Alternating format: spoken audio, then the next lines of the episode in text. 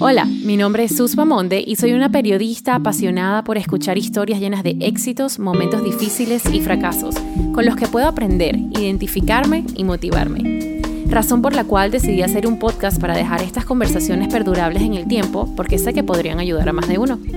Este espacio es sagrado y está dedicado a celebrar los éxitos de personalidades dentro de la comunidad latina. Bienvenidos a Esta es mi historia podcast. Comenzamos.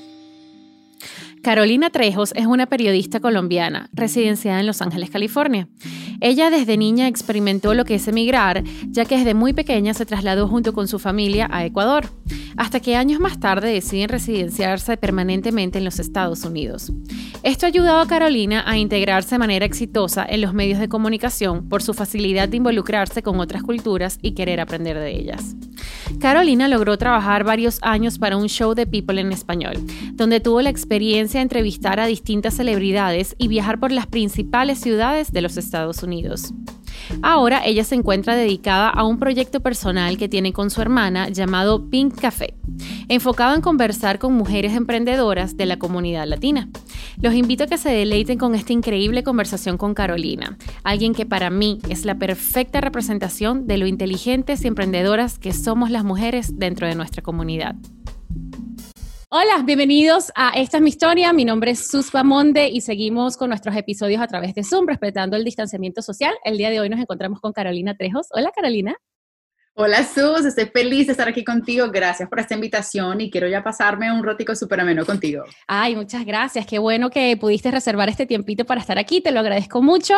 Para los que no conocen a Carolina, Carolina es una colombiana que trabaja en los medios de comunicación aquí en Los Ángeles. Ella trabaja actualmente para un medio de comunicación llamado LHTV. Vamos a estar haciendo un recorrido por su vida para que conozcan un poco sobre ella.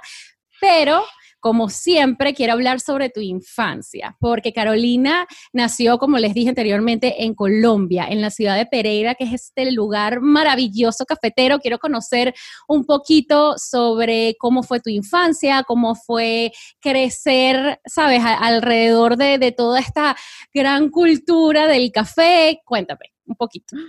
Ay, no, me acabas de transportar a mi niñez, a mi vida ya en, en, Colombia, en Pereira. Pues sí, efectivamente, soy del eje cafetero de Pereira, la ciudad de de muchas cosas, de la, perla del Otún le dicen, la ciudad donde hay mucha gente muy luchadora, somos súper orgullosas de, estar de ahí, eh, tengo una hermana, mi hermana y yo, pero siempre, si me escuchan hablar ahí de mucho de Somos Somos, es porque trabajo con mi hermana y siempre las dos estamos contando la historia juntas, pero sí, nací ahí en Pereira, el eje cafetero, eh, para los que quieran por ahí ir a visitar, Pereira es un must, así tienen que ir porque sí hay muchísimo que hacer. Tenemos un parque que se llama el Parque del Café, o sea, hay un montón de cosas y todo es en relación, en torno al café. Entonces, imagínate la energía, la cafeína que tenemos nosotras eh, desde muy pequeñitas de nuestra vida. Así que, nada, súper orgullosa de ser colombiana, de haber nacido ahí. Viví, ¿sabes qué?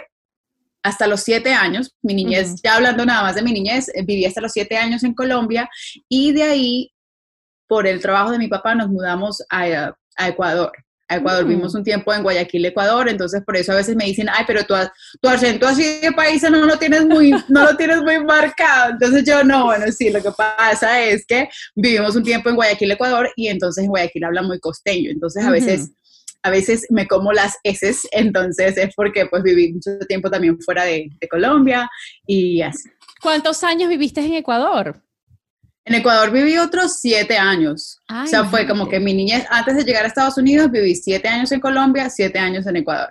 Ah, entonces, bueno, entonces me imagino que debes tener cosas también entonces de, de, Ecuador contigo, porque después de que uno vive tanto tiempo en otro país, hay cosas que tú adoptas de por sí. Sí, definitivamente. O sea, creo que estuvimos en Ecuador en un momento muy especial en nuestra vida. Yo sobre todo, pues yo viví ahí desde los 7 años a los 14 años. Entonces, imagínate, toda la primaria, casi la secundaria y claro, pues todos los años que te forman en tu vida. Así que, pero no, los dos lugares han sido espectaculares para, para mí, para mi crecimiento. Siempre los llevo mucho en el corazón. O sea, por más de que vivo aquí años y años en Estados Unidos, yo soy tan colombiana como también he aprendido a ser estadounidense, también raíces ecuatorianas y todo, así que nada, es muy importante eso aquí viviendo en Estados Unidos, que uno esté todavía muy pues arraigados al lugar de donde venimos, ¿no? Literalmente. Y Miri, cuéntame un poquito sobre qué te gustaba a ti cuando eras niña. ¿Tú siempre soñaste con estar en los medios o cuando, no sé, eras chiquita pensabas en que, no sé, quiero ser astronauta? ¿Qué, qué te gustaba? Uy, todo el mundo me hace esa pregunta y me dicen, ¿qué? Pues imagínate que yo, desde chiquita, yo siempre, siempre me gustó escribir. Yo ese ha sido como que mi, mi, manera de expresión, siempre escribir, escribir. Yo tenía un diario, yo escribía cartitas, yo escribía, escribía cositas a mis papás y cosas así. Entonces ahí yo creo que esa manera de comunicarme, porque yo, believe it or not, yo siempre fui una niña muy, muy callada, muy tímida, yo fui muy introvertida.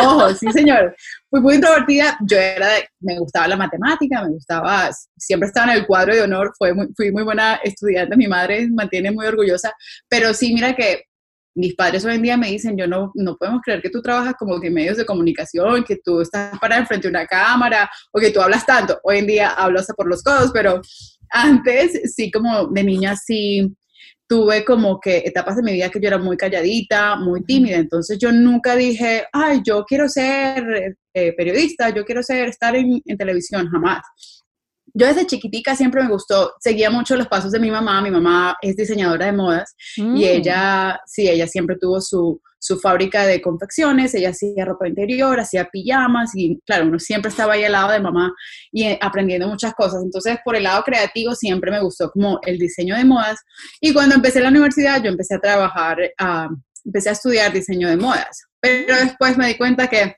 uf, eso no me gustaba. O que no, no era como que lo que yo quería hacer por el resto de mi vida. Después empecé a estudiar eh, business, después quería hacer marketing, después, o sea, yo fui una de esas personas que nunca supo desde pequeñita qué era lo que yo quería hacer por el resto de mi vida. Y eso hoy en día, pues yo digo, bueno, no está tan mal porque uno prueba diferentes cosas y si no te gusta una cosa, pues cambias a la otra. Y entonces no fue, imagínate ya como hasta la edad de pues como a los 20 y pico, 21, 22 por ahí, que empecé a estudiar la universidad y empecé a estudiar una carrera de sociología. Eso sí, a mí siempre, yo era calladita, pero cuando era alguna injusticia o algo como de que le pegaban a mi hermana o que le pasaba algo así, yo siempre era como que la, la que salía ahí a guerrear. Entonces, yo dije, bueno, yo creo que voy a, yo quiero estudiar algo como del gobierno, algo como que de qué sé yo, es trabajadora social, quiero trabajar con comunidades, como con niños, con fundaciones. Entonces yo dije, bueno, voy a estudiar sociología. Empecé una carrera de sociología, pero no fue hasta que yo empecé a trabajar, porque durante mi época de universidad yo tenía que trabajar eh, tiempo completo para pagarme mis estudios, porque pues por diferentes razones no, no tenía los medios para, para estudiar full time y, y no, entonces yo me tenía que pagar mis estudios y empecé a trabajar en, en comunicaciones, en marketing. Marketing fue mi primer, como que, mi, mi, inicio en una carrera de comunicaciones. Entonces, mientras yo estudiaba eh, full time sociología, yo estaba trabajando en, como en eventos, en, hacíamos como remotos de radio, como en conciertos, en festivales, entonces muchos eventos que también tenían que ver mucho con la comunidad, con, ahí fue cuando la primera vez que me dieron un micrófono, la primera vez que yo tomé un micrófono fue para hacer esos eventos como de marketing que te invitan a, venga a probar no sé qué y no sé qué, así, entonces yo, imagínate, bien callada y bien tímida, que era todavía. Y te lanzaron a un público.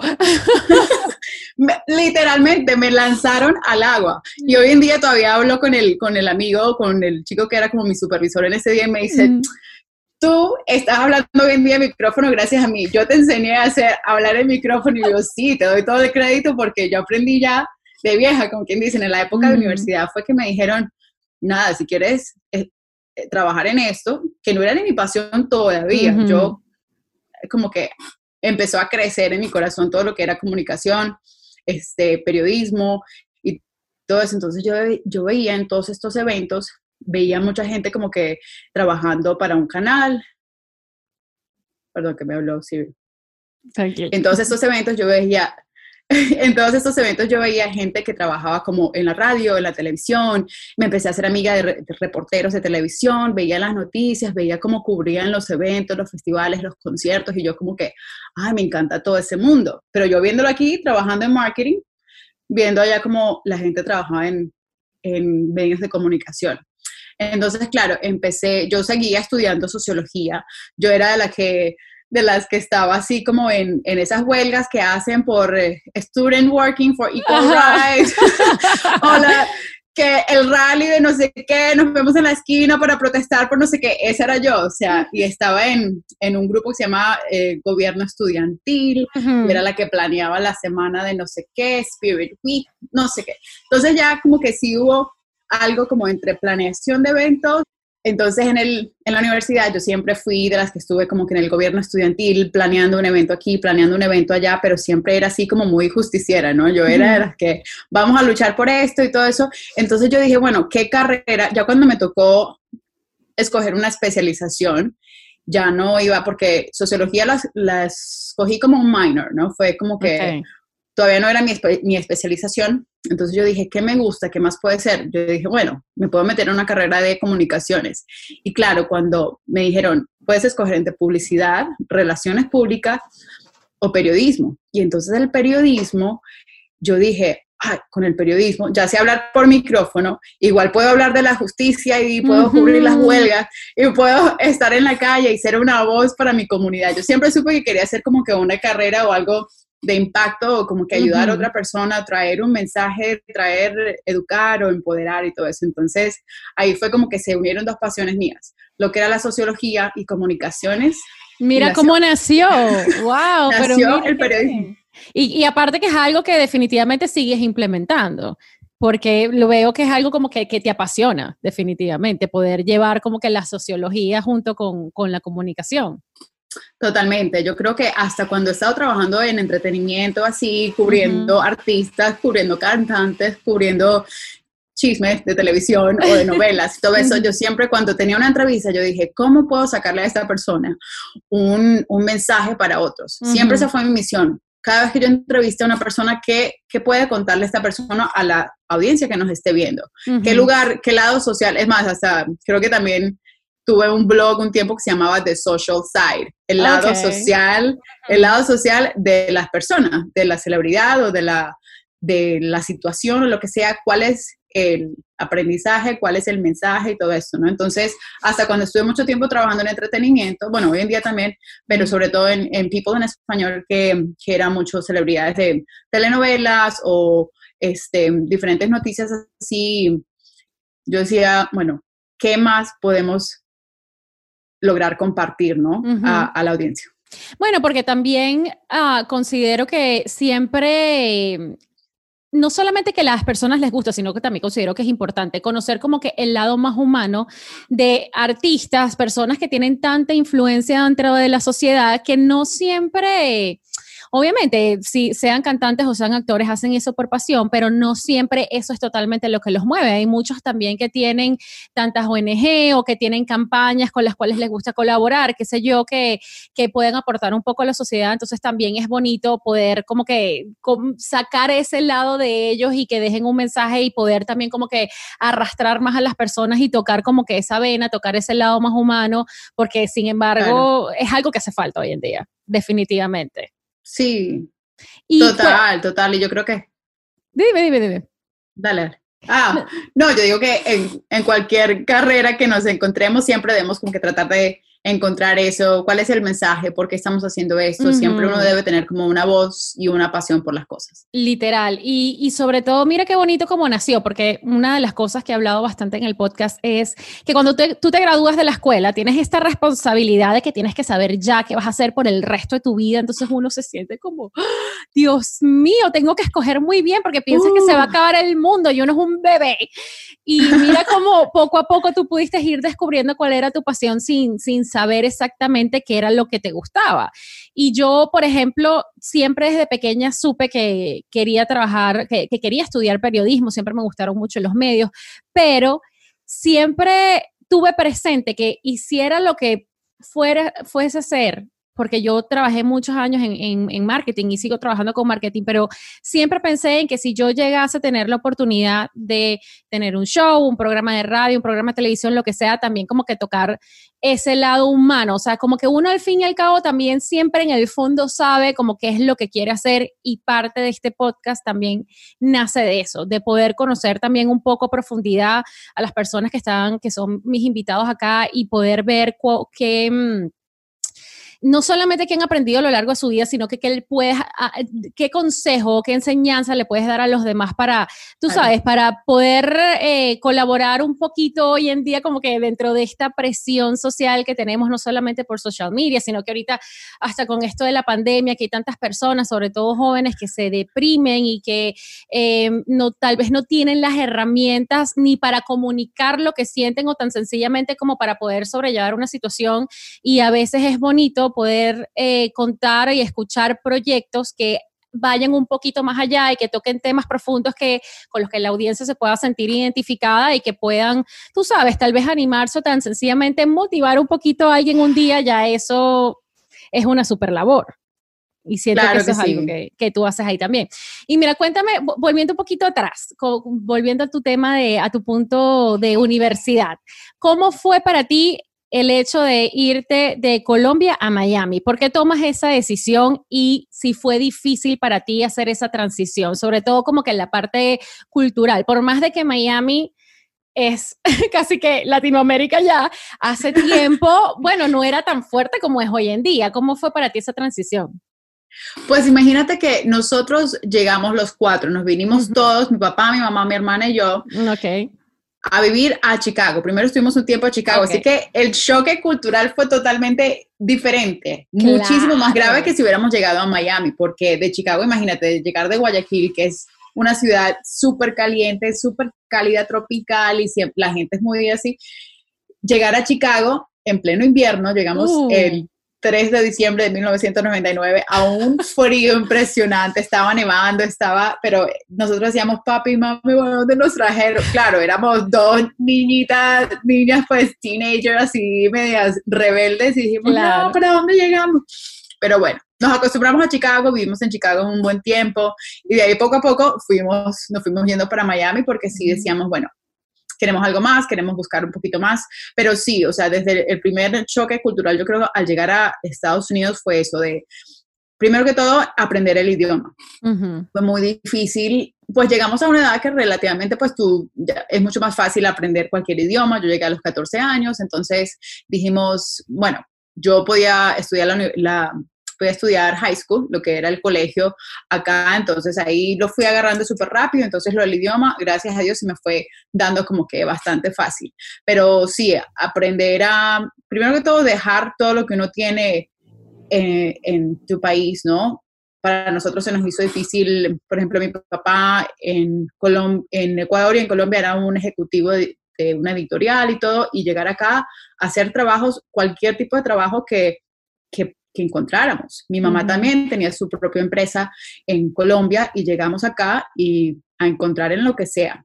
Por unos años, mientras empezábamos a, acostumbrarnos y todo a este país, todo, entonces, bueno, sí fue un poquito difícil. Mi hermana y yo todavía estábamos estudiando en el colegio y, y ahí pues también, desde los 14 años y mi hermana desde los 18, siempre estábamos como que trabajando. Empezamos a trabajar desde muy pequeñitas y nos independizamos muy rápido también. Entonces mi hermana primero se fue para Miami y luego yo me fui para Miami a la, como en la época de, para empezar la universidad. Entonces yo dije, bueno, yo quiero estudiar la universidad donde pueda y quiero lejos de Chicago. Entonces ahí fue que dije, me voy de, este calor. me voy de este frío y mi hermana, gracias a Dios, ya estaba viviendo allá en Miami, entonces llegué, pues, me uní con ella y buenísimo. Empecé a estudiar en Florida International University, que siempre fue como que mi sueño, desde que ya supe, quiero estudiar comunicaciones, quiero estudiar en Miami, voy a estudiar en FIU. Entonces me fui, claro, tuve que hacer un montón de cosas para poder lograr empezar a estudiar la universidad allá, pero, pero sí, muchos retos, muchos retos que pasan todos los inmigrantes acá en Estados Unidos, desde el idioma, desde acostumbrarte al clima, hasta acostumbrarte a nuevas personas, nuevas culturas, otras personas de otros países. No es lo mismo que tú te mueves, te mueves de ciudad en ciudad dentro de tu propio país, a llegar a un lugar donde, supongamos, es una ciudad que es más como de mexicanos o de puertorriqueños o de, y así, entonces tienes que aprender de todo, esa es la palabra, o sea, llegas a un lugar nuevo, aprender, mejor dicho, a reinventarte. A reinventarte totalmente, porque aparte, sobre todo en este país, son muchos los retos. Retos legales hay millones y aparte también es eso de que, bueno, te, el, el, punto de que te tienes que adaptar al nuevo idioma, te tienes que adaptar a la nueva cultura y también el hecho de que cuando uno llega a Estados Unidos, sobre todo cuando llegas a un lugar como, como Chicago, que es una ciudad súper americanizada, obviamente, claro. eh, el hecho de que llegas y eres un latino más. Y entonces es como que tu identidad también, digamos, como que queda un poco en el limbo, por decirlo de alguna manera, porque uno cuando nace en Latinoamérica, tú no piensas como que, sí, yo soy latino, el poder latino, ¿no? Tú piensas, no, yo soy colombiana y eh, orgullosa de ser colombiana y tienes tu identidad. Y entonces cuando llegas también para acá, como que te desprendes un poco de eso, porque aquí ya entras como que dentro de una categoría y entras dentro de la categoría de que eres latino, todos somos iguales, todos estamos como que dentro de, ¿sabes? Como que con esta etiqueta y cuesta mucho eso. Por lo menos eh, yo en lo personal, yo tengo apenas casi seis años en Estados Unidos, no tengo mucho y al principio para mí fue un, choque, porque era eso, era como que, wow, ¿sabes? Tengo que aprender también a, primero, conocer sobre la cultura en este país. Y Tú llegaste directo a Los Ángeles. Yo llegué directo a Los Ángeles y, para mí fue también entender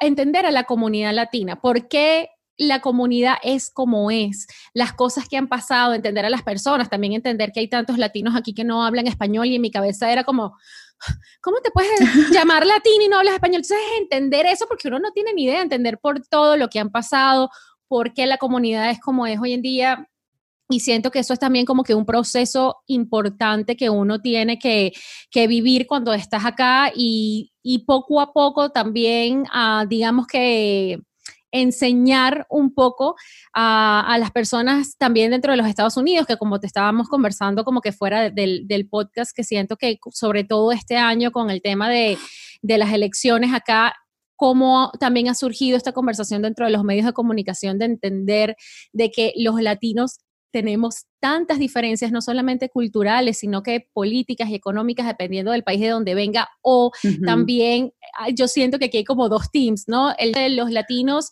que tienen cuatro generaciones, tres generaciones acá, que ya obviamente están como que mucho más americanizados, versus los latinos que son primera generación, que están arrastrando con ellos los problemas de sus países y que obviamente dentro de, su toma de decisiones y dentro de su pensamiento viene, sabes, el, el, digamos que el dolor con el que se fueron de casa y el por qué se fueron de casa y como que todo eso son como que, digamos, como que dos teams que no siempre se comunican o se entienden y que aquí apenas en Estados Unidos siento que están empezando a entender eso, que dentro de los latinos somos muchos, somos muy diferentes, podemos obviamente tener conexión por el idioma, por cosas que nos gustan, pero no siempre, no significa que pensamos igual. Entonces, tú, por ejemplo, que, que que también estás tan abocada a, a, trabajar con el hecho, con la comunidad latina, que yo veo que, que haces un papel tan, tan bonito de, de, poder como que también crear un poco de, de, digamos como que este movimiento de tratar de empoderar a la comunidad.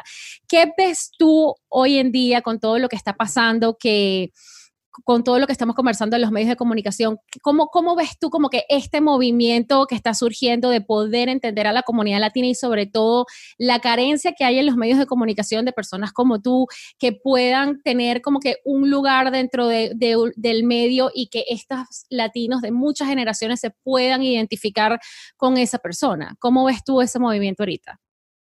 Uf, wow, mira, yo creo que ha sido una lucha constante y yo he podido verlo desde dos puntos de vista. O sea, hace que hasta el año pasado nada más estaba trabajando en un medio que era totalmente en español, era para latinos en Estados Unidos que hablan español o que prefieren leer su contenido en español únicamente. Ahora, claro, el tipo de noticias o el tipo de cosas que se compartían ahí eran un poquito diferentes. Ahora el medio que estoy trabajando, o sea, yo hice como que un switch un cambio completamente a ahora trabajar en, un medio latino, pero que es de habla inglesa. O sea, primero que todo es las noticias se comparten en inglés, es para una audiencia latina, pero que solamente o que prefiere consumir su contenido en inglés. Entonces he podido verlo desde estos dos puntos de vista. Yo digo, wow, sí de este, es, como si fueran dos mundos totalmente diferentes, porque por este lado que que tú dices, sí, hay como que dos, dos, dos mandos, ¿no? Y como que del que estoy ahorita es, me ha tocado como que aprender muchísimo, sobre todo de los latinos que ya han nacido, que han crecido y que llevan generaciones aquí en Estados Unidos. Es muy diferente al immigrant journey, como se dice, el camino del, del, migrante, la persona que nació y creció en otro país y ahora está llegando aquí a hacer este país eh, también nuestro, ¿no? Entonces, sí, ha sido, hay muchas diferencias y todavía veo ciertas no rivalidades, yo los diría como muchas diferencias y todavía como que tratamos de ponernos así como que en la cara los unos a los otros y decir, bueno, tú eres de este país, pero tú no celebras esto, yo sí, todo eso en lugar de, sí, debemos tener, yo sí, sí pienso que cada uno, cada persona de cada país debe eh, representar muchísimo lo que, lo que representa tu cultura. Como veníamos hablando desde hace tiempo, para mí el café, eh, hay mucho, o sea, de la comida, las arepas, las empanadas, lo que sea, hay muchas cosas que me identifican a mí como colombiana cosas con las que yo crecí eh, comiendo o haciendo o dichos, lo que sea. Hay muchas cosas que sí nos identifican individualmente a, a, las personas de cada país, pero sí ya una vez que estamos aquí en Estados Unidos, yo sí soy partidaria de que todos nos unamos y que trabajemos como que por un, por un, como un bien común, ¿no?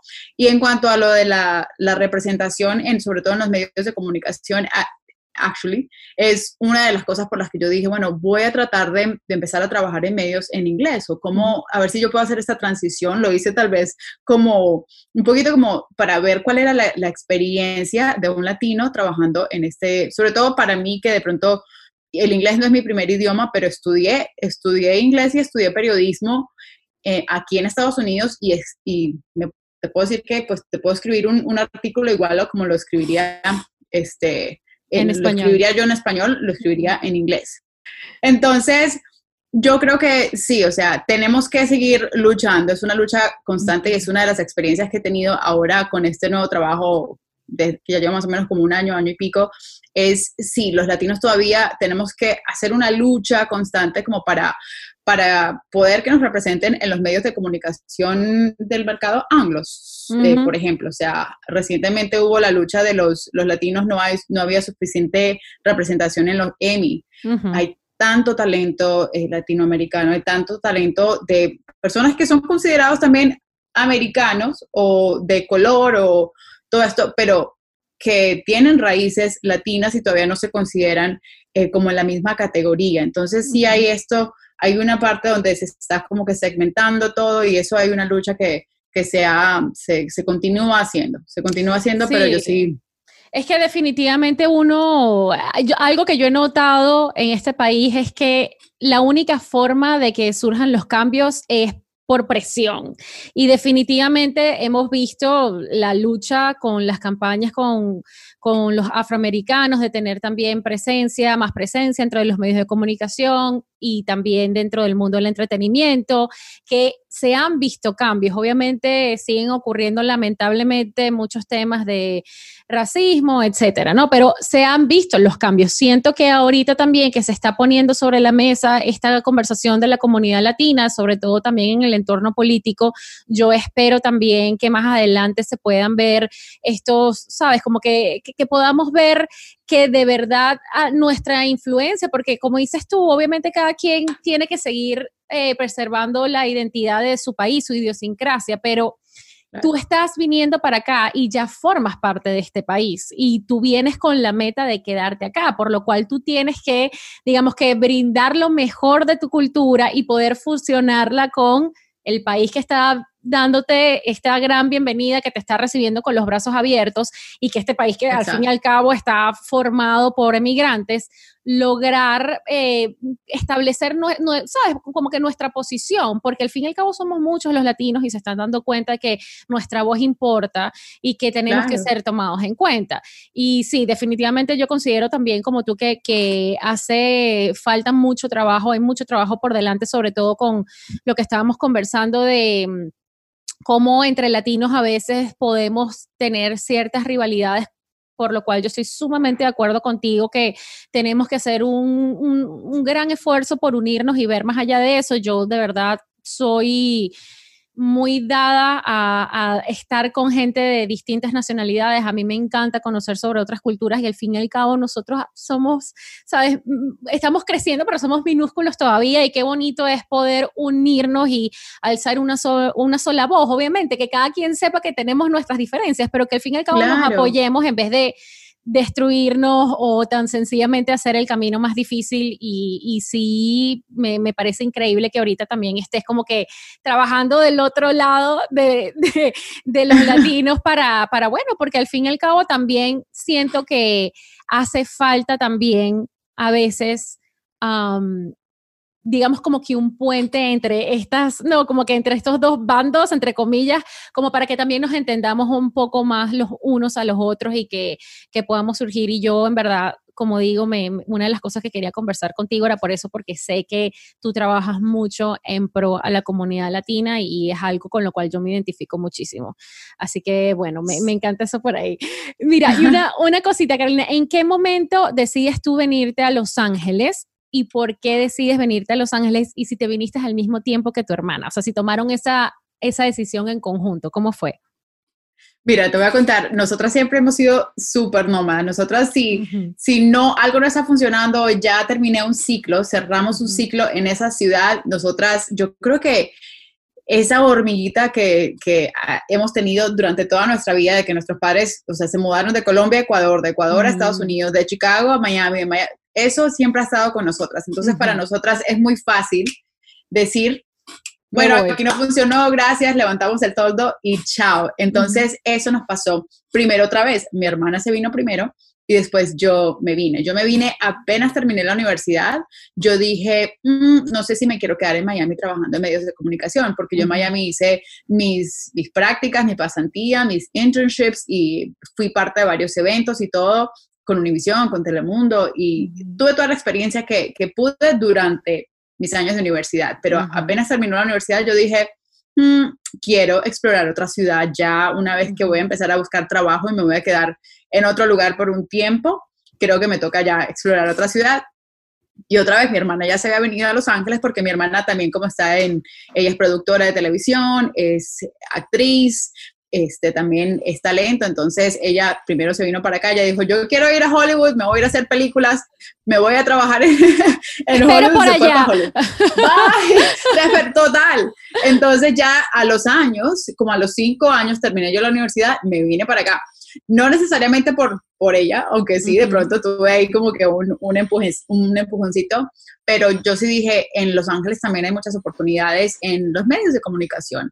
Y aquí, al llegar a Los Ángeles, me abrió el mundo a un montón de, posibilidades que yo ni me imaginaba. Yo desde que empecé la, eh, desde que terminé mi carrera en, en, periodismo, yo quería escribir, yo quería escribir, yo dije, esa siempre ha sido mi pasión, yo voy a escribir para una revista, yo voy a escribir para un periódico, yo voy a trabajar behind the scenes. Siempre me había gustado como que igual estar muy tras bastidores, por más de que ya había como que había trabajado en marketing, en comunicaciones y todo eso, yo dije, yo quiero escribir. Entonces, y aquí llegué y empecé a trabajar y todo, pero después me dieron una oportunidad, una de esas oportunidades que te dan así como que de repente que te dicen, ah, bueno, Caro, eh, estábamos produciendo un programa y ese día faltó el reportero entonces, mi otra productora me dice, claro, pues imagínate, no va a venir el reportero. Imagínate quién va a ir a hacer la entrevista en cámara. que eres tú la escogida. Exacto. Y yo, no. Y como que trágame tierra, no, no, me sentía preparada, pero yo dije, ¿sabes qué? Los Ángeles, por algo me vine a Los Ángeles, es también un lugar de tantas oportunidades que te abre así el spectrum completamente a, a nuevas cosas. Aquí empecé a, a tratar un poquito de de actuación, de, este, comerciales y todo eso. Entonces me salí de la burbujita que yo pensé que tenía que estar en, como, como escritora, escritora periodista y, ya, ¿no? Entonces aquí empecé a tener nuevas oportunidades. Yo dije, ok, chévere, voy a, voy a... Y mi hermana, claro, estaba aquí, quédate, que Yo venía a visitarla mucho. Cuando yo vivía en Miami, estaba en la universidad, yo venía como dos veces al, al año y venía y me quedaba un tiempito con ella y ella, tú te vas a terminar mudando para acá. Y yo, no, no, me encanta Miami, yo no sé, yo no quiero, pero terminé así quedándome, me quedé y, y, fue una de las mejores decisiones de mi vida. Qué bueno, aparte que también qué rico estar rodeado de familia, porque obviamente también cuando tú te vas de tu país, una de las cosas que uno deja atrás es la familia, porque bueno, tíos, primos, abuelos, lo que sea, se quedan allá y cuando uno tiene la posibilidad de vivir cerca de alguien que es familia en el mismo lugar o, a unas horas de distancia, ¿sabes? De, de la ciudad donde esté uno mm, tal vez no es el 100% de tu decisión, pero influye muchísimo saber que vas a tener a alguien ahí de, de, tu familia que vaya a estar contigo. Así que qué bonito eso. ¿Y cómo, claro. ¿Cómo empiezan tu hermana y tú a pensar en hacer un proyecto juntas? ¿Cómo nació eso? Cuéntame. Uy, mira, la familia siempre llama, como tú dices, siempre uno se siente más cómodo cuando hay familia alrededor. Y llegó en un momento en nuestra vida, en nuestras carreras, donde, ok, bueno, dijimos, tú estás en medios de comunicación, yo también estoy en medios de comunicación, tú ya terminaste la universidad, ok, tú estás ya llegamos donde se dio el tiempo, la oportunidad, la preparación, todo se juntó y dijimos, ok, este es el momento. Y el proyecto en el que empezamos a trabajar juntas es Pin Café. y ¿Puedes contar un poquito de qué se trata para que la gente sepa, por favor? Dale. Pensé que no me preguntarías y que yo no me quedo. Dale, no, cuéntame, cuéntame. Yo no me voy sin hablar de Pin Café. ¿ah? Cóchale, pero es que esa es una de las cosas de las que quiero conversar, así que por favor. No, yo feliz. Ajá. No, pues imagínate que Pink Café es un proyecto, más bien, aparte de mi hermana y yo, con mi mamá. Mi mamá, ella es diseñadora de modas, como te conté, ella tenía su negocio en, en Colombia, en Ecuador, y ella siempre el diseño, me encanta la ropa, le encanta, ella es bien creativa, con, ella nos vestía, nos hacía los vestiditos, las pijamitas. ¡Qué divino! Divino. Entonces mi mamá, un día así en un sofá, estábamos todas en Miami, porque siempre, pues para las fiestas nos, nos juntábamos, entonces un día, una Navidad, en el sofá de mi madre, siempre contamos esta historia, que llegamos todas y, dijimos, bueno, em, hagamos algo juntas, ¿qué hacemos por ahí? Mi mamá, ay, yo quiero como abrir una boutique, pero no quiero un local, quiero como algo móvil, algo por allá como por internet. Tú sabes, la mamá, las mamás como son, como que por allá online, online. Porque no quiero sé cómo es eso, pero por ahí. pero ajá, tú Carolina, tú sabes hacer cosas online, tú, entonces mi mamá dijo que, quería hacer algo así y ella no, una, como una boutique móvil. Entonces empezamos como, claro, mi hermana ya tenía experiencia en planear eventos, hacer producciones, hacer cosas, conciertos, y yo también un poco de experiencia también en marketing. Ay, ¿qué tal si hacemos como eventos de mujeres donde empezamos, llevamos como la ropa, hacemos como, hoy en día se hace mucho, se llama trunk shows, pero eso fue hace 12 años, que nosotros no, ni idea, imagínate, si lo hubiéramos seguido, ¿dónde estaríamos? Así fue como, por ahí empezó, por ahí empezó la cosa, entonces, pero se nos creció el bebé, o sea, nosotras somos muy creativas entre las tres y nos ponemos ahí como que, entonces lo que, se, lo que pensamos que era como una boutique móvil, empezamos a hacer eventos en Miami, entonces ya era un evento como de boutique, con, traíamos una diseñadora, una diseñadora de joyas, una maquilladora, una mm, masajista, entonces se convertía como una experiencia para mujeres. Entonces ahí lo grabábamos y lo subíamos a las redes, entonces se llamaba The Pink Café Experience. Entonces ya después la vida, la vida pasó. Entonces ya mi hermana se mudó para Los Ángeles, se casó, yo me fui a estudiar a la universidad. Esto fue antes de la universidad. Em, o bueno, en ese tiempo, eh, ajá, como en el tiempo de que yo todavía estaba estudiando. Y dijimos, bueno, por ahorita no, Pin Café vamos a ponerlo a un ladito. En stand-by. En stand-by. Pero cuando uno tiene un proyecto, cuando uno tiene una pasión por algo, uno, eso vuelve porque vuelve. Y si no te encuentras, tú lo encuentras. Entonces, no fue sino hasta el año pasado que nos volvimos a encontrar.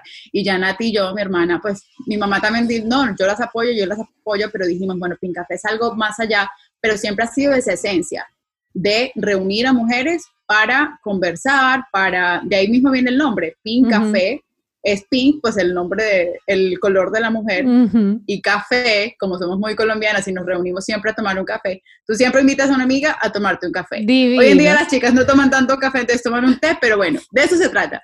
Pink Café se llama, es reunión de mujeres, como sea online o sea por medio de, de, un evento, lo que sea. Entonces dijimos, bueno, ¿cómo más podemos hacer esas conexiones de mujeres, reuniones de mujeres se nos prendió a hacer un podcast. Entonces ahí fue que empezó Pink Café de podcast el año pasado.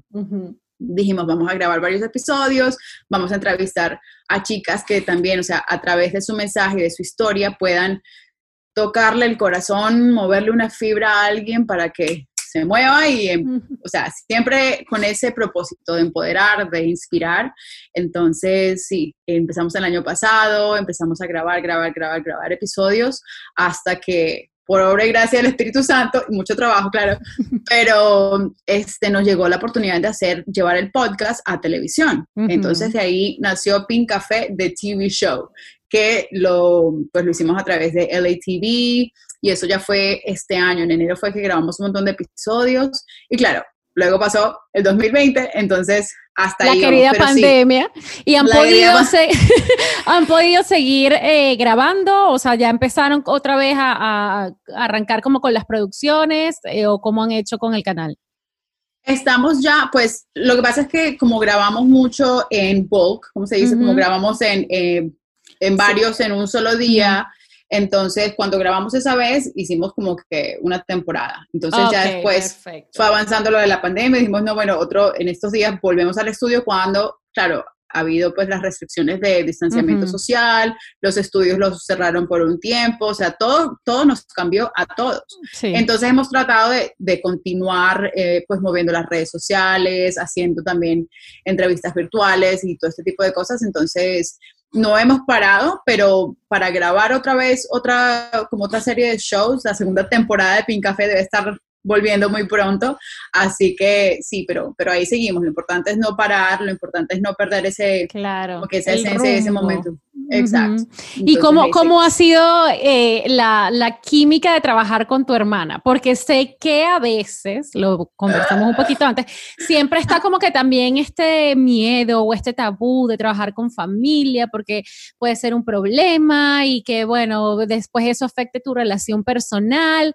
¿Cómo ha sido para ustedes? ¿Han aprendido a manejarlo de una manera, digamos, como que light o tienen tan buena química que no pasan como que por momentos de tensión? ¿Cómo ha sido para ustedes manejar como que pink café entre hermanas? Pues imagínate que como todo, hay un mito, claro, siempre hay un mito que dice, no te metas a trabajar con familia, jamás, eso no funciona. Y ya vemos por qué, porque hay ese mito, pero sabes que nosotros sabíamos, lo sabíamos desde el principio. Va a haber muchos retos, nosotros no tratamos de no decirles problemas, sino retos. Siempre hay un reto que solucionar, entonces vamos a ponernos para eso. Entonces, sí, hemos tenido nuestros retos, somos personas muy diferentes, pero también amamos las diferencias de la otra persona. Por ejemplo, yo soy una persona muy como de, de, de reaccionar rápido, vamos a hacer esta noticia, es, eso eh, pasó, vamos a publicarlo ya, ya, ya, ya. Claro, también por mi trabajo, por mi experiencia, mi trayectoria, soy más así como de noticias ya. Y mi hermana es más eh, talento, producción a largo plazo, ella hace películas o, videos musicales que se demoran 3, 4, 5 meses en producir y hay timelines y hay tiempo. Entonces, claro, una está aquí y la otra está acá. La dinámica de trabajo totalmente diferente. Total, pero en eso nos hemos puesto este año, ok.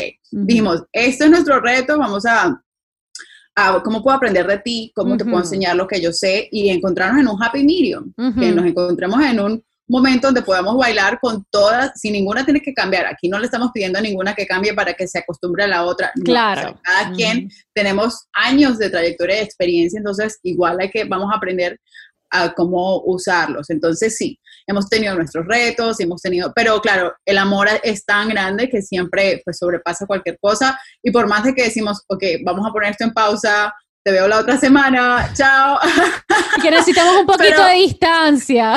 Sí, es justo y necesario, o sea, en todos lados lo necesitamos con amigos, con nuestra pareja, no, siempre se necesita como que cada persona como florezca y crezca por su lado y siempre va a volver esa armonía y esa energía para que, que nos trajo juntas en el primer, eh, desde el principio, ¿no? Entonces sí, vamos, tenemos nuestros momentos y cositas así, pero siempre decimos, ok, este es el plan, esta es la meta, vamos para eso. Y, y siempre que volvemos, volvemos más, más fuertes, más, más rápidas, o sea, volvemos a enfocarnos claro. en cierto proyecto, ¿no? Entonces sí. Y cuéntame ha sido así como que ¿qué sientes tú que dentro de Pink Café, que has podido estar entrevistando a tantas mujeres, qué sientes que has aprendido a lo largo de este recorrido de un año de poder llevar a cabo tu proyecto? Wow, he aprendido en un año, yo creo que hasta más de, de Pink Café, que todo el mundo tiene una historia. Todas las mujeres, no te imaginas, hemos entrevistado a mujeres que han creado su propio negocio desde nada, desde cero. hemos aprendido de mujeres que también con su esposo, con su familia, con su hija, con su tío, han creado, han convertido una idea de, de negocio en algo inmenso. Y hemos aprendido que todas tenemos nuestros retos, todos tenemos altibajos emocionales. Hemos aprendido también, muchas nos comparten mucho sobre la salud mental, sobre ciertas, ciertos momentos que son como turning points, que son esos momentos en, en nuestra vida donde tenemos que hacer un cambio que nos permiten reinventarnos, que nos permiten como, ok, ¿cuál es mi, el próximo paso en mi vida? Y muchas, muchas mujeres han pasado por eso y eso los ha llevado al próximo nivel en su carrera, ya sea profesional, porque en el Pink Café TV Show, en el que sale en LATV, nos enfocamos solamente en mujeres emprendedoras, mujeres que han creado su negocio, que tienen su propio, eh, su propio compañía y todo esto. Pero en Pink Café The Podcast llevamos entrevistando a mujeres que simplemente tienen un mensaje, que tienen una, una misión de vida, que tienen una visión para, para, también un negocio o algo así, pero son así como que, y de todos lados hemos aprendido muchísimo, que las mujeres son súper fuertes, somos súper fuertes, podemos lograr cualquier cosa y, y, también cuando uno tiene disciplina, cuando tienes ese sueño tan grande, no hay nada, nada, nada que te pueda, que te pueda parar, simplemente aprender de estas herramientas, aprender lo que no, lo que no de pronto conoces lo aprendes de otras personas, te juntas con otra amiga, te juntas con otra persona o así seas sola, pero siempre, siempre, si tienes ese poder de ese sueño tan fuerte, vas a poder lograr, lograr algo. Así que, de, que hemos aprendido de mujeres súper luchadoras, súper, súper especiales, de verdad. Qué lindo. Sí, bueno, y sobre todo por lo que, lo que estábamos hablando de cómo hace falta hoy en día eh, poder contar con, con, shows o con podcasts, con lo que sea, que te puedan también como que nutrir un poco el, el, corazón, el alma, todo, porque estamos pasando por, por momentos tan difíciles y que bueno, vuelvo a, nombrarlo porque sí siento que es un, es un problema el tema de, las redes sociales que, están causando eh, tanta depresión y el FOMO y todo esto que, sobre todo en adolescentes, porque nosotros no crecimos con eso, nosotros no crecimos con redes sociales, el internet, o sea, nosotros no, no teníamos como que mm, e, esta facilidad de poder tener tanta información a la vez y que hoy en día todo, desde tan niños, tienes tanta información y te comparas con todo el mundo y ves a gente perfecta y todo perfecto y lindo y bello, que bueno, que tiene muchas eh, ventajas, pero al mismo tiempo eh, está afectando mucho a la salud mental y sí siento que es súper importante eh, poder tocar sobre este tema que a muchos les daba miedo tocar y que antes también era súper tabú hablar de las mujeres, o bueno, no solamente las mujeres, cualquier persona, cómo puede caer en depresión, cómo se pueden eh, sentir mal. Es súper, súper, súper importante contar con shows como el que tú tienes para que las personas no sientan que están solas y que sí hay maneras de sobrellevar estos sentimientos y que la perfección no existe y que hace falta hablar de cosas profundas en un mundo que, que, es tan fake al mismo tiempo, ¿no? Totalmente. Lo que dices, que dices que es un tema tabú, totalmente. O sea, sobre todo en la comunidad latina, para, para nosotros, o sea, no sé si te acuerdas o en tu, en tu país o creciendo con tus tías, decían, si alguien decía como que, ay, tengo, tiene depresión, no tiene, eso era como que, ¿y esta qué le pasa? ¿Está loca? No sé. O decir que ibas a terapia, eso era como, es que está loca, está loca, terapia porque está loca. no te juntas con esa persona porque se te pega. literal, literal. Pero no, hoy en día es, vamos a normalizar, hablar de todo este tipo de temas porque todos pasamos por algo. Y lo peor, lo peor es luchar con algo y, y, y como embotellárselo, como quedárselo callado, quedar, o sea, entonces sí, uno puede ser una mano amiga para alguien que, hmm, que te, que te dice señales, pero no quiere, porque a veces este tipo de temas son, es muy difícil compartirlos. Son temas que pueden ser vergonzosos, pues, son temas que, que sí, o sea, la gente puede estar lidiando con una depresión, con alcoholismo, sin ni siquiera, entonces, claro, ¿quién te va a compartir eso así de una manera tan abierta? Entonces, sí, mucho ojo con de pronto amigas o personas que dicen como, no, estoy bien, pero no, no te preocupes, ah, no. Entonces, sí, eh, nos ha ayudado, nos ha puesto muy alerta con, con amigas o con, con, personas, sobre todo en estos días. Este año ha sido muy fuerte para todas. Entonces, yo creo que sí, si uno puede demostrar ser ser esa, esa persona que te mandó un mensajito, esa persona que preguntó cómo estás hoy, te bañaste hoy, cómo te pusiste, ponte bonita, qué color de lipstick te pusiste, o sea, claro, cómo te sientes, lo que sea, sí. Literalmente. totalmente. Entonces, sí, esos temas hay que hablarlos, chicas, y, sin, sin, sin, pena, sin miedo. Aquí estoy también. La, Eso, qué bonita esa comunidad que, que, has ido, que has ido creando con, con, tu hermana. Y ahorita vamos ya como que a, esta, a, la, a la parte entre comillas, vanidosa, porque por más que sea también es un logro. ¿Cómo fue para ti trabajar en People en español y cómo, cómo lograste llegar hasta allá? Porque me imagino que también es una experiencia súper divertida, porque también vives como que ese lado de Hollywood y estar entrevistando artistas, y me imagino que también tuviste que viajar. ¿Cómo, cómo fue para ti esa experiencia de trabajar en People en español? Ay, fue lo máximo, de verdad que toda la vida lo va a llevar en mi corazón. Han sido de los, de los he tenido muchos trabajos en mi vida, muchas experiencias en mi vida, pero los trabajos que voy a decir como que, wow, qué rico, me gocé esos cuatro años que estuve en People en Español y hoy en día continúo en contacto con los editores de allá, yo les mando cositas, mira, escribe No, o sea, como que una vez que llegas ahí, siempre se convierte en tu, como que siempre va a ser parte de ti, pero llegar allá primero que todo fue, sí fue un reto y me llegó así como de sorpresa, pero yo dije, yo lo estaba buscando, yo estaba buscando una gran oportunidad porque se me llegó relativamente muy cerca después de graduarme en la universidad, como al año más o menos, ya fue que, ok, Carolina, te salió este, este trabajo en People en español, te mudas para, de Los Ángeles para Nueva York, vas a cambiar de vida, vas a cambiar de ciudad, de horario, de todo, o sea, entonces yo dije, ok, voy a tomar el reto. Y, pero sí, yo creo que, primero que todo, uno se lo tiene que buscar. Y a mí me llegó porque yo estaba buscando una gran oportunidad y estaba, o sea, la, la oportunidad llega cuando uno está preparado y cuando, cuando has tomado esos pasos. Uno tiene que ser muy proactivo en cuanto a la carrera. Pero sí, una vez que llegué allá, o sea, un sueño cumplido, porque sobre todo también me tocó empezar un proyecto desde cero, porque yo fui contratada como editora, como escritora, pero también dijeron como que necesitamos una chica que sea 360, que sea escritora, productora, presentadora, de todera. O sea, que sea responsabilidad también, ¿no? claro, decimos nosotros, soy la, soy la que presento, soy la que produzco, soy la que escribo. Soy toda la todera, gracias. exacto, gracias. Aquí estoy, necesitas, ok, yo voy. Entonces, fue a la vez mucho trabajo, pero era como que, claro, cuando tienes este primer trabajo que tú quieres hacer todo, no importa quedarse hasta tarde, lo que sea, ahí vas a estar.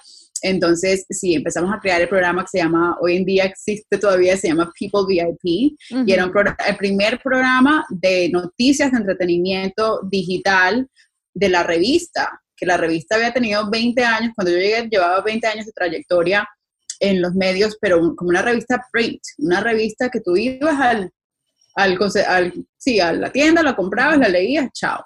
Pero esto era como un proyecto totalmente nuevo, digital, eh, de entrevistas, era un formato como revista televisiva, ¿no? Entonces, entrevistas, un poco de un, un segmento de belleza, de salud, otro de estilo de vida y así. O sea, nosotros queríamos compartir, competir con los Despierta América, con los Un Nuevo Día, o bueno, quién sabe, porque no, uno puede. El show de Cristina.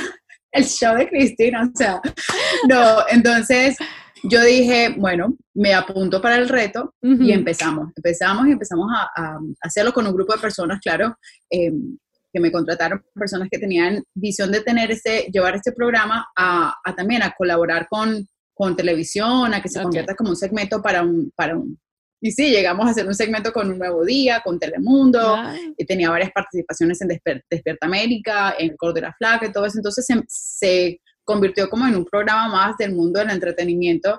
Y gracias a Dios teníamos todos los recursos en el edificio que estábamos, porque lo compartíamos con, con otras revistas que eran parte también de, de la corporación. Entonces, bueno, fue espectacular. Me tocaba desde presentar eran los madrugones, los madrugones para llegar a, llegar a maquillaje, llegar a hacerte el cabello, llevarte el vestidito ahí en el tren de Nueva York para llegar al set de grabación. Pero claro, eso era lo menos glamoroso. Pero después, claro, llegaba así el set, las luces y todo, esa, esa parte también es espectacular. Mágica. Y los viajes, claro, viajar a cubrir los Grammys. Esta semana estamos en la semana de los Grammys. Y yo digo, el año pasado estaba en Las Vegas, yo ahí oh. este, cubriendo varios eventos con artistas y todo. O sea, sí fue Aparte que este año, imagínate cuántos años estuvo haciendo los Grammys en Las Vegas, muchísimo tiempo. Ahorita es que este año también por lo atípico que es que se está haciendo también en Miami, bueno, capaz y se quedan ahora por allá. Pero bueno, igualito con todo esto de la pandemia es un año particular, Carolina. Así que tuviste la suerte de estar el año pasado que estuvo en todo su esplendor. Sí, y fue, eran los 20 años Ajá. y era la primera vez que yo iba a cubrir los Latin Grammys. Yo había cubierto premio Lo Nuestro, premio Juventud, los Billboard, todos los premios menos los Grammys, y yo, pero no puedo, yo ya, ya tenía como que más o menos como ganas de hacer un cambio de trabajo, yo dije, no me puedo ir de aquí sin cubrir los Grammys, y me mandaron a cubrir los Grammys el año pasado, los Latin Grammys el año pasado, y fue lo máximo. Cerraste con, broche de, con broche de oro. Tal cual, fue exactamente esta semana, el 20, 20 y pico de, de noviembre. Lo recuerdo, pero es que estuvo el año pasado, eso fue, bueno, por todo lo alto, así que qué rico que por lo menos pudiste vivir ese que, que fue tan especial también. Definitivamente. Claro, claro.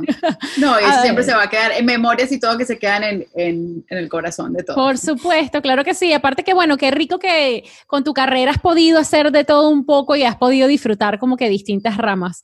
Y ahorita cuéntame ¿Cuál crees tú o qué, qué no sé, qué, meta tienes? Yo sé que por lo mismo en la pandemia los planes están un poco restringidos en este momento, pero ¿cuál es como que tu, tu próxima meta que quisieras alcanzar? Si es que tienes alguna, tienes algún plan de algo, no sé, diferente con lo que quisieras experimentar, cuéntanos un poquito. Pues bueno, eh, les cuento ya que mis próximos planes, que es más, yo dije, si voy a hacer un cambio otra vez en mi carrera es para convertirme en emprendedora, quiero seguir metiéndole todos los fierros a Pin Café. Pin Café es, por ahora lo ven así como un podcast, un programa de televisión, pero tenemos planes de hacer un imperio completamente entre mi hermana y yo para apoyar a otras mujeres, o sea, es una plataforma que va a crecer muchísimo. Ya desde ahora lo vemos y no va a haber 2020 ni pandemia ni nada que nos, que nos pare, porque bueno, toda compañía y todo sueño siempre tiene como que un periodo así como de, ok, vamos a, a ver, es momento de planear, es momento como de poner la visión, eh, todo, ponerlo todo juntico, pero sí, o sea, Pink Café es uno de mis proyectos, eh, el principal, mejor dicho, pero también Carolina como individual, vamos a también a, voy a lanzar mi próximo disco, voy a hacer una película. y qué bueno, quién sabe, me lanzas esa sorpresa que tienes un single y te pones a cantar. Todo es yo posible. No yo no canto ni en el baño, el único micrófono que tengo es este y es para mis podcasts. yo también, mira, yo te digo que mi esposo que es músico y a mí, yo te digo algo, canto horrible, pero cómo me gusta cantar. Y yo atormento a ese hombre, le digo, te lo calas, porque yo no, yo no sé cantar, pero cómo me gusta. Claro. Así que bueno. en el carro, así, bueno. No, pero ya hablando en serio. Yo, me, gusta, me gustan mucho los chistes y, y chacharretear por ahí. Pero bueno, hablando en serio, sí, también me gustaría continuar con mi propio programa. Tengo, estoy formando mi marca que se llama Alacaro. Y Alacaro es como a la carte, como a la carta. Entonces es un menú de variedades de diferentes cosas. Y todavía estoy viendo el formato, puede ser un programa de televisión, media hora, pero por ahora lo estoy así como que teasing en mis redes sociales como un segmento de, me, me gusta mucho el tema de salud mental, creo que es algo muy importante y creo que me voy a ir por ese lado, hablar mucho de eso, pero hacerlo de hablar los temas de una manera muy amena, y que no, que no sea intimidante, porque el tema ya de por sí, salud mental. Claro, es importante saberlo llevar de una manera delicada y que la gente tampoco como que lo rechace, sino que más bien llevarlo de una manera muy amena. Ajá, que sea curiosa, como que, ah, ¿verdad? Oh, yo tengo eso. Ah, yo conozco no sé quién. Chévere. Entonces, empezar a normalizarlo. Entonces, yo creo que por ese lado, a la cara va va a tomar un, un rumbo por ese lado y continuar mis redes sociales. O sea, me ha gustado mucho hoy en día que, que puedo trabajar también a través de mis redes sociales, con colaboraciones, con marcas, con, con, pues con todo un poco, el que los que vayan creyendo en mí, aquí hay mucho, mucha creatividad, hay mucho por hacer, así eso, eso es algo que sin duda te representa, eres una persona sumamente creativa, así que estoy segura que vas a traer muchas cosas muy buenas por ahí. Ay, gracias, gracias. No, y ya estamos aquí cuando se vaya normalizando todo, vamos a hacer proyectos juntas, vamos a trabajar claro que sí, y espero también eh, que podamos hacer otras cosas o volverte a invitar a ver cómo, cómo van surgiendo tus proyectos. No, tú invitada al, al podcast de Pin Café, o sea, esta, esta, conversación la vamos a repetir con de pronto un ángulo diferente, pero claro que sí. Claro que sí, cuando quieras. A ver, Carolina, y ahorita, antes de terminar, quiero hacerte unas preguntitas para conocerte un poquito mejor. Y, bueno, nada, que, que, que, nos, que nos digas, a ver, lo primero que se te venga a la mente. Vamos a ver. Uy, a ver, a ver. Con esa siempre me corchan, vamos a ver cómo me va. No, chicas, son cositas fáciles de responder, te lo prometo. A ver. Ta, ta, ta, Ok. en este año que ha sido tan complicado y de tanto despertar, ¿qué mensaje le envías a las personas para mantenerse optimistas? Mensaje para mantenerse optimistas. Que sepamos que esto también pasará. Esa es una frase que me la ha dicho mi papá, no sé si la ha escuchado de Dios, la ha escuchado en la Biblia, lo que sea, pero this too shall pass shall pass. Esto también pasará y por más de que estemos pasando por un bache emocional, por algo, cambio de trabajo, muchas personas perdieron el trabajo o muchos cambios. Este año hay que entender que fue de cambios para todos y entonces siempre existe la reinvención. Entonces, todo va a pasar y tomemos este año o cualquier reto como una oportunidad para reinventarnos. es así, porque como, como he estado yo converso mucho con mi suegra sobre estos temas y una de las cosas que ella me estaba diciendo en estos días era, solo hay que pensar que todo es energía, entonces nunca es estático, todo siempre va a estar en movimiento, así que todo va a pasar. Y entonces ah. eh, es cierto, es verdad, todas las cosas malas no, no es un estado perenne, todo va, va, tiene ciclos buenos, tiene ciclos malos, pero todo es energía, así que todo va a estar en movimiento y todo va a pasar, así que tienes Genial. toda la razón. A ver. Otra. Que siga, vamos a seguirla moviendo. Que siga, que siga, que siga. A ver. ok. ¿Cómo sería un día perfecto para ti? ¿Cómo sería un día perfecto? Hmm. Bueno, tengo muchos días perfectos, otros no tan perfectos, pero un día perfecto, te lo voy a decir así, como un día libre, un día de trabajo. No, un día, un día, un día, un día soñado para ti. Si, si, para ti es soñado estar en el trabajo, bien, bienvenido también. Pero como es un día perfecto soñado que te dijeras, ay, me encantaría si lo vi como opción, será que soy, como workaholic. Bueno, no, bueno. no, a ver, un día perfecto que aquí en este paraíso, Los Ángeles, eh, se puede tener mucho. Me encanta la naturaleza, adoro la naturaleza. O sea, un día perfecto es que yo me pueda levantar, tomarme mi cafecito, oler mi café y salir de una tempranito, de pronto hacer una caminata por un running canyon o a la playa. Vivo un poco lejos de la playa, entonces no puedo mucho ir a la playa. Pero sí, a la naturaleza, o sea, salir a, sentarme en el pasto o a simplemente como que oler eh, la naturaleza. Luego por ahí manejar a otro lado, más lejos, más naturaleza.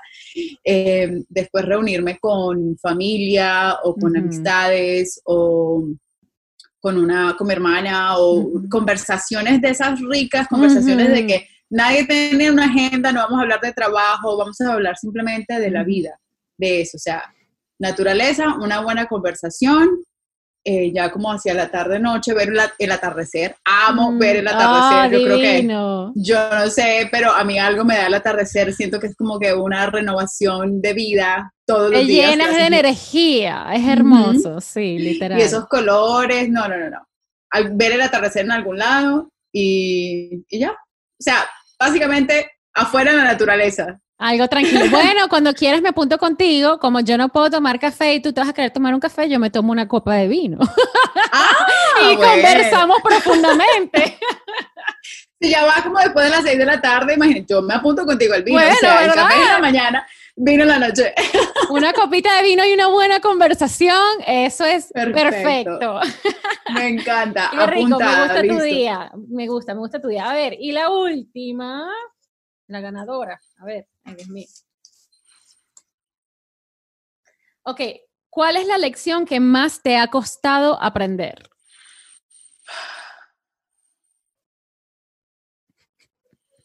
Tengo aquí una y que la paciencia. Yo, sí, paciencia, paciencia. sí, sabes que sí. Ahora que me das como un pie, paciencia eh, y aprender cuando uno, cuando ya un ciclo se ha acabado. A veces uno dice, o sea, tomé una decisión por una razón, pero hay siempre la duda, de pronto que esto es de humanos, es normal uno dudar, ¿será que sí? ¿Será que me hubiera quedado? ¿Será que sí hubiera sido, si es lo que debía haber hecho? Y todo eso, entonces ahí uno tiene que decir, ok, ¿sabes qué? Eh, ¿Cómo se dice assertiveness? Ser asertiva, ser decidida y decir, ok, si yo decidí eso hace tiempo, y hoy en día estoy como dudando, titubeando, no, no, no, no, ok, hubo una razón por la cual hice, tomé esta decisión. Entonces, vamos para adelante con lo que ya decidí. Entonces, yo creo que esa ha sido una de mis lecciones. Yo, como soy muy libra, yo soy muy como que, como que sí, como que no, peace and love, esto sí, pero esto no. Entonces, a veces mi indecisión me, me, me mata, eh, me impacienta. Entonces, sí, yo digo, eso sí es una de las, las lecciones. ¿Cuál fue la pregunta original? Era lección. una lección que te, la lección que te haya, ¿cuál es la lección que más te ha costado aprender? Ajá. Lecciones es esa, el no saber ser súper decisiva. Ok, ok. Esa es mi lección. ¿Sabes, sabes que me, te iba a preguntar, para que veas qué risa que estamos conectadas, te iba a preguntar cuando estábamos hablando de, de cuando estabas estudiando sociología y la justicia y que no sabías bien cómo quería funcionar todo y que te gustaba como que comunicarte y todo, te iba a preguntar qué signo eres, porque yo me identifico mucho con eso y las dos somos Libra y todo lo que estás diciendo, me identifico 100% con todo lo que estás diciendo, tal cual, ¿viste? Ay, qué bueno, qué bueno, porque yo decía, pero ¿quién más es como yo? O sea, yo tomé esa decisión y porque lo estoy dudando, pero porque esto, porque a todo le quiero ver como que la buena cara y la mala cara, entonces es como que a veces historia de mi vida.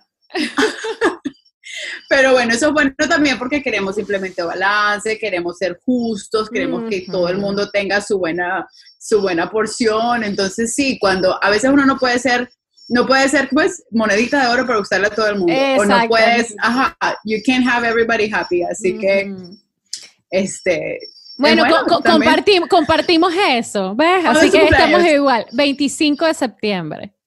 Ah, ok. Yo soy 21 de octubre. Ay, ya, ya te iba a decir, y que, pero espérate. y que tan cerca. Bueno, no, pero ¿Ves? Yo te digo algo, yo estoy rodeada de muchos libros y me encanta, ah. me encanta, me encanta. Ay, súper. Sí, viste, qué bien. Yo conozco varios y me llevo muy bien con todos los libros, con yo también. todos, o sea, somos muy parecidos, así que... Sí, pero qué risa, eso que estabas diciendo me, me identificó y, te, y qué, casualidad que lo nombraste, porque te lo iba a preguntar antes. Qué ah, gracioso, pero bueno, sí. Bueno, Carolina, me encantó tenerte aquí, gracias por brindarnos tu tiempo y quiero, antes de que nos vayamos, que por favor digas eh, tu Instagram o por donde las personas pueden estar en contacto contigo y que también sigan tu plataforma de eh, Pink Café. Perfecto, claro que sí, los espero en mis redes sociales. Yo estoy en todas como arroba Carolina Trejos, con S al final. No se olviden de la S, Carolina Trejos, en Facebook, Twitter, Instagram, me encuentran así. Y Pink Café se escribe P-I-N-K-A-E, o sea, solamente con la K, Pink Café. Estamos también en todas las plataformas tal cual como arroba pincafé y ahí siempre estamos pendientes de si tienen sugerencias, si tienen alguna chica que, que, queramos entrevistar o algo así, siempre súper pendientes a, estar conectados con, con la audiencia, con, con, todo el mundo. Las espero por allá. Qué bueno, bueno, muchísimas gracias Carolina y muchísimas gracias a todos por escucharnos o vernos. Me despido, mi nombre es Susma Monde y gracias por estar aquí en este nuevo episodio de Esta es mi historia. Bye. Gracias, Sus.